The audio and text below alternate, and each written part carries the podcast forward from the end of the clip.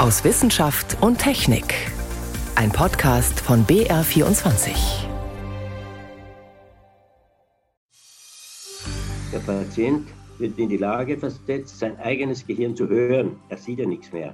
Das heißt, er hat einen Ton gehört. So, es geht so. Wenn es so geht, dann heißt es mehr Zellen feuern. Und wenn der Ton tiefer wird, heißt es weniger Zellen feuern. Kann man die Gedanken eines Patienten auslesen? Eines Patienten, der sich weder bewegen noch sprechen kann? Der umstrittene Hirnforscher Niels Bierbaumer will genau das in einer aktuellen Studie nachgewiesen haben. Gleich eines unserer Themen. Außerdem am Zahn, einem der größten Zentren der Welt für physikalische Grundlagenforschung, arbeiten auch rund 1000 Forscher aus Russland. Wie geht es nun weiter mit ihnen? Und wir fragen, ob wir unsere innere Uhr durch Sport wieder justieren können und was unser Musikgeschmack über unsere Persönlichkeit aussagt. Durch die Sendung begleitet sie Martin Schramm. Er galt als einer der renommiertesten Hirnforscher in Deutschland, Niels Bierbaumer. Doch 2017 dann ein heftiger Einschnitt, ein Karriereknick. Im Fokus eine Studie über sogenannte Locked-in-Patienten, also über Menschen, die quasi eingesperrt sind im eigenen Körper. Sie können sich nicht mehr bewegen, nicht mehr sprechen, sind aber immer noch wach, also bei Bewusstsein. Bierbaumer wollte damals etwas Erstaunliches bewiesen haben, dass man mit solchen Patienten immer noch kommunizieren kann, gleichsam die Gedanken des Patienten auslesen kann, und zwar über eine sogenannte Hirn-Computer-Schnittstelle, in dem Fall mit Sensoren außerhalb des Gehirns. Doch dann kamen Zweifel auf. Fachkollegen wiesen methodische Fehler nach. Die Studie musste zurückgezogen werden. Der Skandal war perfekt. Jetzt ist Bierbaumer zurück mit einer neuen, einer ähnlichen Studie, setzt diesmal allerdings auf eine ganz andere Methode, auf Elektroden, die ins Gehirn implantiert werden. Anna Küch berichtet. Der 37-jährige Patient liegt auf dem Rücken im Bett. Er ist vollständig gelähmt und wird künstlich beatmet. Nicht einmal die Augen kann er bewegen und dennoch ist es den Forschern gelungen, mit diesem Mann zu kommunizieren, wie die in Nature's Communications veröffentlichte Studie zeigt. Und zwar mit Hilfe von 162 Mikroelektroden, die dem Patienten ins Gehirn gepflanzt wurden, sagt der Tübinger Forscher Nils Bierbaumer. Wenn das eingepflanzt ist, machen Sie die Schädeldecke wieder zu und dann kommt dann nur ein Draht raus und dieser Draht vermittelt die Feuerrate der Zellen in diesem Teil des Gehirns. Und mit dieser Aktivität der Zellen kann der Patient jetzt kommunizieren, sagt Bierbaumer. Konkret sieht das so aus. Der Patient ist über den Draht mit einem Computer verbunden und dieser Computer kann die Gehirnströme messen und umwandeln. Die ersten 80 Tage nach dem Eingriff passierte erstmal nichts, dann versuchte es Bierbaumer mit einem Neurofeedback-System, um dem Patienten beizubringen, wie er seine Gehirnströme steuern kann. Der Patient wird in die Lage versetzt, sein eigenes Gehirn zu hören. Er sieht ja nichts mehr. Das heißt, er hat einen Ton gehört. Es geht so. Wenn es so geht, dann heißt es mehr Zellen feuern. Und wenn der Ton tiefer wird, heißt es weniger Zellen feuern. Der Computer lernte dem Feuern der Neuronen ein Ja oder Nein zuzuordnen. Ein hoher Ton hieß Ja, ein tieferer Ton Nein. Indem das Programm Buchstaben laut vorliest, konnte der Patient bejahen oder verneinen, ob er den entsprechenden Buchstaben verwenden möchte. So gelang es ihm, durchschnittlich ein Zeichen pro Minute zu bilden. Auf den Videos, die in der Studie zu sehen sind, hört sich das so an. Neues Wort. Neues Wort. Ja. Ein Durchbruch, sagt Sojo Sukada von der Berliner Charité. Er ist Einstein-Professor für klinische Neurotechnologie und befasst sich auch mit Hirn-Computerschnittstellen. Denn erstmals ist es möglich, einem komplett eingeschlossenen Patienten offene Fragen zu stellen. Was eben hier besonders war, ist, er konnte praktisch einzelne Buchstaben auswählen. Man nennt das einen Speller und konnte damit dann eben ganze Sätze formulieren. Einer der ersten Sätze war zum Beispiel, dass er sich eben bei Herrn Bierbaumer bedanken wollte, dass er die Möglichkeit hat, überhaupt zu kommunizieren. Und später hat er dann so Sätze formuliert, wie sein größter Wunsch wäre es, in einem neuen Bett zu liegen und irgendwie mitkommen zu dürfen zum Grillen. Das Verfahren ist allerdings noch sehr langsam und mühselig. Ob es auf andere Patienten übertragbar ist, bleibt abzuwarten. Und es handelt sich um wenige Sätze, die möglich sind, Zwischen 100 und 400 Buchstaben wählte der Patient pro Tag aus. Jetzt wäre natürlich wichtig herauszufinden, was sind denn die Gründe dafür, dass das so stark schwankte. Und bis dahin, bis man das herausgefunden hat, sollte man natürlich sehr vorsichtig sein mit den Erwartungen an dieses neue Verfahren. Es handelt sich in erster Linie um eine vielversprechende Demonstration. Und man muss natürlich jetzt auch sagen, dass die Implantation von solchen Utah-Arrays das Risiko von Blutungen und Infektionen birgt. Und kann aber bestens verstehen, dass Patienten, die jetzt vor der Wahl stehen, eben gar keine Kommunikation oder eben so eine Operation am Gehirn zu haben, sich für die Implantation entscheiden. Der Forscher Nils Bierbaumer war zuletzt umstritten. Er hatte bereits 2017 eine Studie publiziert, in der vier ALS-Patienten kommunizieren lernten, Allerdings war das ohne Eingriff, nur mit Hilfe einer sensorenbestückten Kopfhaube. Die Studie wies jedoch Datenungenauigkeiten auf, sie musste zurückgezogen werden. Die deutsche Forschungsgemeinschaft schloss Bierbaumer für fünf Jahre von jeder Gutachtertätigkeit aus. Er durfte auch keine Anträge stellen. Bierbaumer klagte dagegen. Die deutsche Forschungsgemeinschaft sagte in einem Statement, dass das Verfahren gegen Nils Bierbaumer rechtmäßig gewesen sei. Die neue Studie habe damit aber nichts zu tun sagte ein Sprecher, zumal die Vorarbeiten auch von der DFG gefördert wurden. Der Verlag, in dem die neue Studie publiziert wurde, sagt auf Anfrage, dass die Forschung sorgfältig geprüft wurde. So sieht das auch Suryo Sukada von der Berliner Charité. Nature Communications ist eines der führenden interdisziplinären Fachmagazine der Welt. Und das Besondere an diesem Format ist, dass es sich um ein sogenanntes Open Access Journal handelt. Das heißt, der Artikel ist weltweit frei verfügbar und sämtliche Rohdaten und Auswertungsskripte wurden mit veröffentlicht. Das heißt, jeder Wissenschaftler kann praktisch diese Daten nehmen und kann das nachvollziehen und kann das genau prüfen. Und das wurde natürlich vor Veröffentlichung auch gemacht. Eine neue Studie weckt Hoffnung für sogenannte Locked-in-Patienten, lässt aber auch noch viele Fragen offen. Ein Beitrag von Anna Küch war das. Fast alle Wissenschaftsorganisationen haben inzwischen auf Putins brutalen Angriffskrieg gegen die Ukraine reagiert. Auch das CERN, die Europäische Organisation für Kernforschung in der Nähe von Genf. Eines der größten und renommiertesten Zentren der Welt für physikalische Grundlagenforschung. Mit gigantischen Teilchenbeschleunigern werden dort der Materie die letzten Geheimnisse entlockt. Mit daran beteiligt sind auch rund 1000 russische Forscherinnen und Forscher. Zumindest bis jetzt.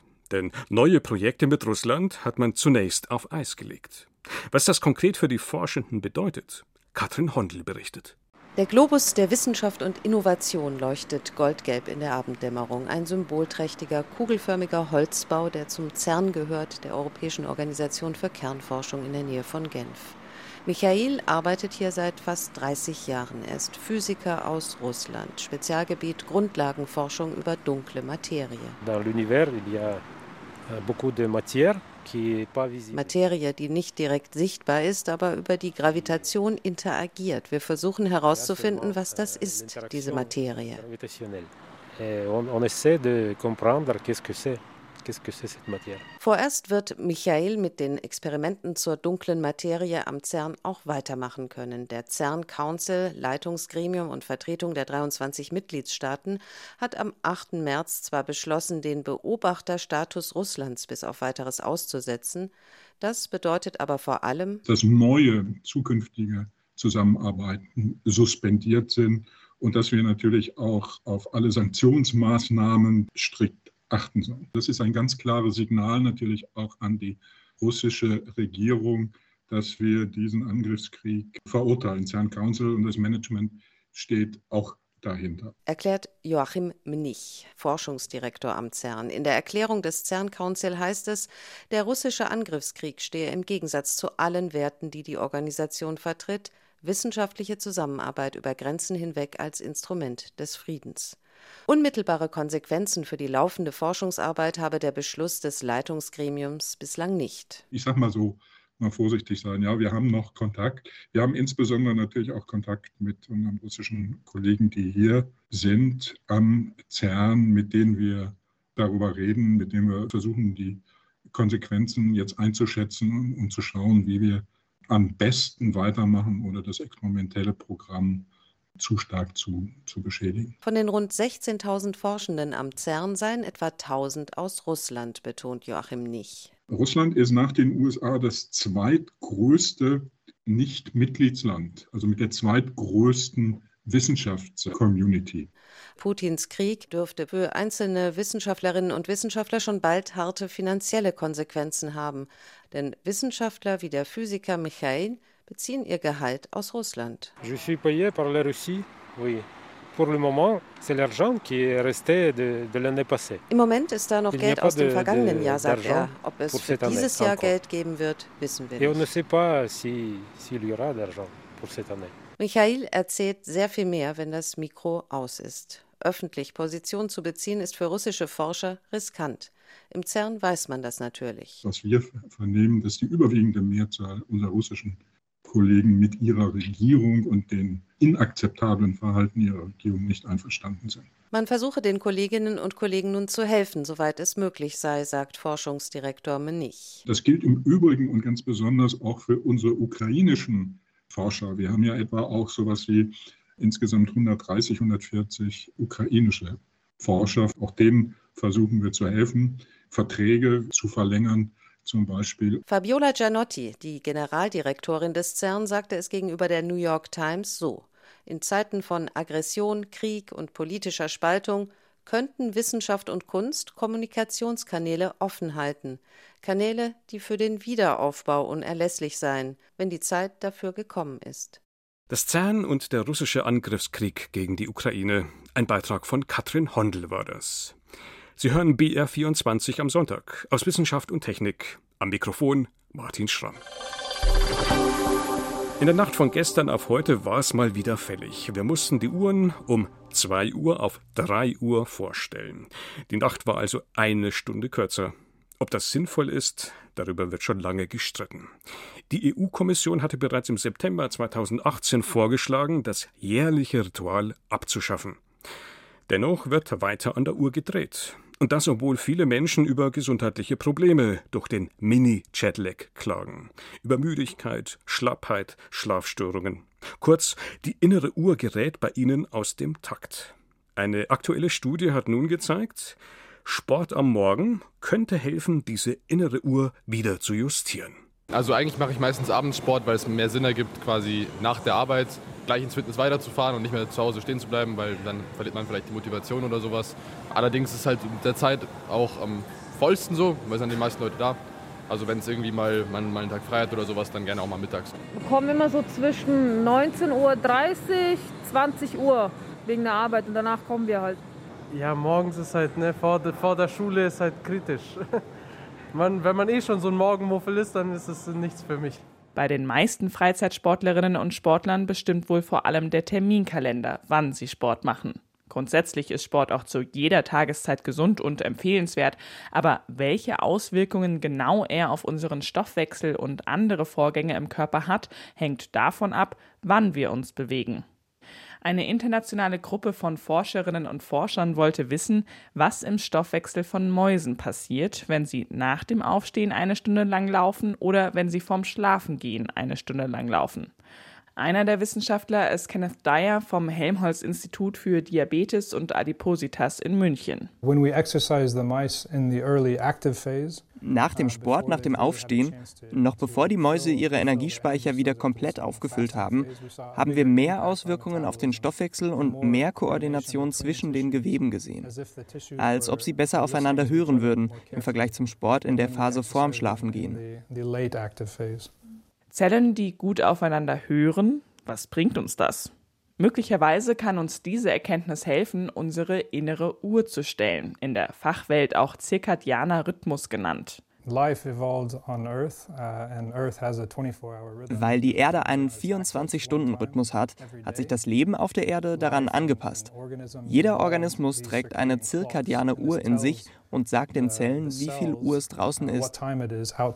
Nicht nur der Gesamtorganismus hat diese innere Uhr, auch jede einzelne Zelle unseres Körpers trägt so eine in sich. Die Zellen müssen wissen, wie spät es ist, denn je nachdem passieren im Körper unterschiedliche Dinge. Zum Beispiel schütten wir Hormone aus, damit wir wach werden oder gut schlafen können.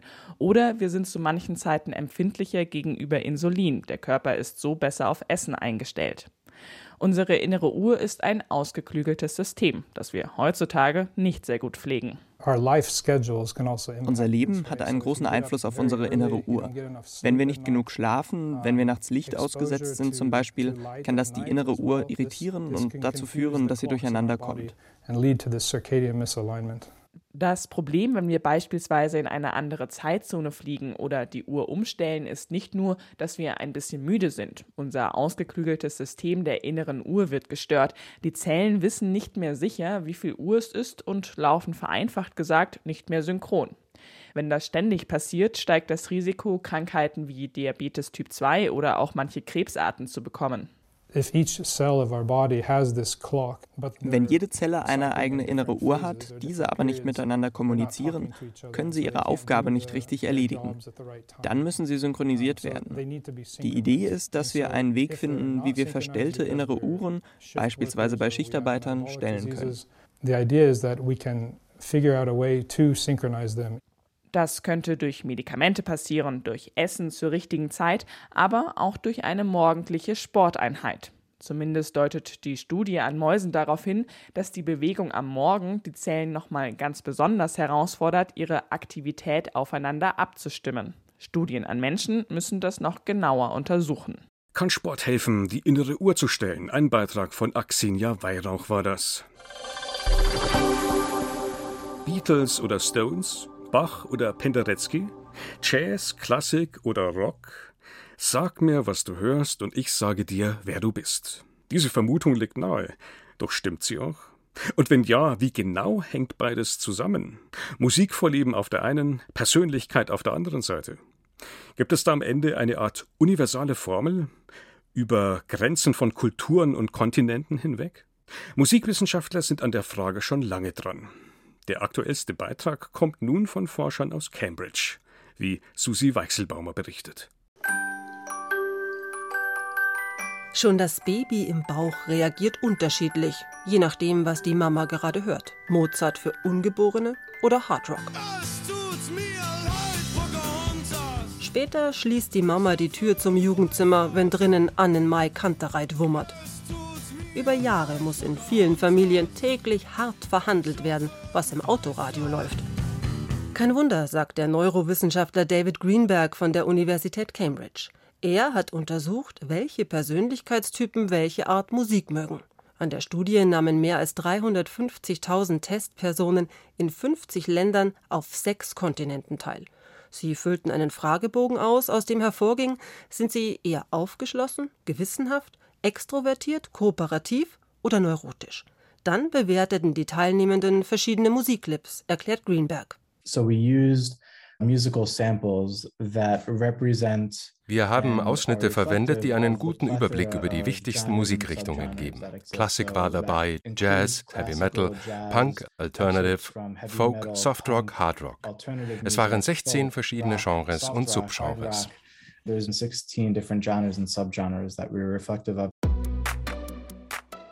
Ed Sheeran beispielsweise mochten in der Studie vor allem die extrovertierten, aktiven, optimistischen. Sie bevorzugten zudem Upbeat-Tempo wie Rap oder elektronische Musik. Kooperative Menschen hingegen wählten Marvin Gaye, Lady Gaga oder Bradley Cooper und das über die Welt verteilt. Dass das Ergebnis international so ausgewogen ausfiel, erstaunt Greenberg. We thought that there'd be a lot more variation than there was, but there was wir hatten angenommen, es würde weit mehr Unterschiede geben. Aber die Menschen nutzen ihre Lieblingsmusik, um ihre Persönlichkeit auszudrücken. Und bestimmte Musikrichtungen und Persönlichkeitstypen hängen dabei zusammen. Egal, ob jemand aus Japan, Indien, Chile, Mexiko, Kanada oder den USA stammt. Mexico or the Canada or the States. David Bowies komplexe Songs verfingen bei aufgeschlossenen, offenen Teilnehmenden. Gewissenhafte Probanden entschieden sich dagegen für einfache, schlichte Titel. Diese Zusammenhänge zwischen Musikrichtung und Persönlichkeitstyp hatten die Forschenden in etwa erwartet, erzählt Studienautor Greenberg. One of the surprises was that eine große Überraschung erlebten wir aber bei neurotischen Menschen, die unter Angst leiden, Stress, Depressionen. Da hatten wir die Hypothese, die würden sanftere Musik mögen, beruhigende, vielleicht sogar traurige Musik, um eben Angstgefühlen oder Depressionen entgegenzuwirken. Aber unsere Ergebnisse zeigen, sie mochten viel lieber harte, aggressive Musik, die diese Angstzustände im Inneren reflektiert. Bei all diesen Befunden handle es sich um Nährungswerte, gibt Greenberg zu. Nicht jeder Heavy-Metal-Fan ist neurotisch, nicht alle Free-Jazzer sind besonders offen und aufgeschlossen.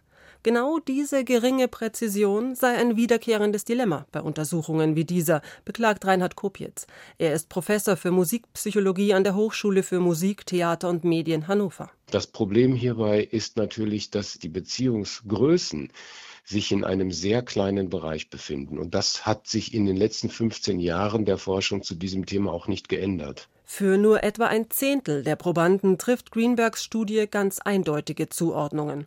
Dabei steckt in der Untersuchung möglicherweise viel mehr drin. Mich hat auch sehr erstaunt, dass sehr viele Daten erhoben wurden, zum Beispiel über den Bildungsstatus, Schulabschlüsse. Also wir nennen das ja soziodemografische Variablen. Und am Ende spielen die überhaupt gar keine Rolle.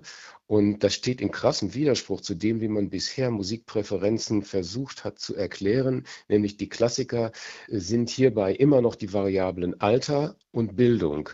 Und man könnte sagen, auch die Lernbiografie natürlich. Und die spielt hier überhaupt gar keine Rolle. Denn am Ende gibt nicht nur die Persönlichkeit den Ausschlag für eine Geschmacks- oder Stilvorliebe, sondern auch, ob die Musikhörerin Mozart seit den Tagen im Babybauch begleitet.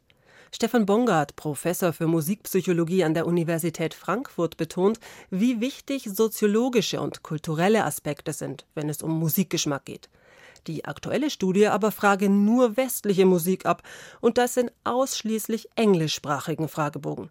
Allein das schränke die Aussagekraft bezüglich möglicher universaler Vorlieben ein. Außerdem gibt Bongard zu bedenken, ich glaube, die meisten Menschen machen Phasen durch, wo sie mal die eine Musik, dann wieder andere präferieren.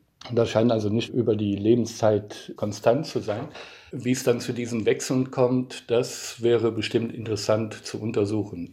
Dafür braucht man Längsschnittstudien, in denen man dieselben Personen mehrmals über einen längeren Zeitraum untersucht und die sind sehr aufwendig, sehr kostenintensiv.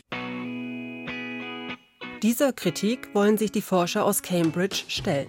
In einem nächsten Schritt, erklärt Greenberg, nehmen sie sich nun biologische und kulturelle Faktoren vor, die beim Musikgeschmack eine Rolle spielen könnten. Vielleicht klärt sich dann doch irgendwann die umstrittenste Frage aller Musikfragen. Stones oder Beatles? Musikgeschmack und Persönlichkeit. Auch da sind also vorerst noch viele Fragen offen. Ein Beitrag von Susi Weichselbaumer war das. So viel aus Wissenschaft und Technik. Am Mikrofon war Martin Schramm.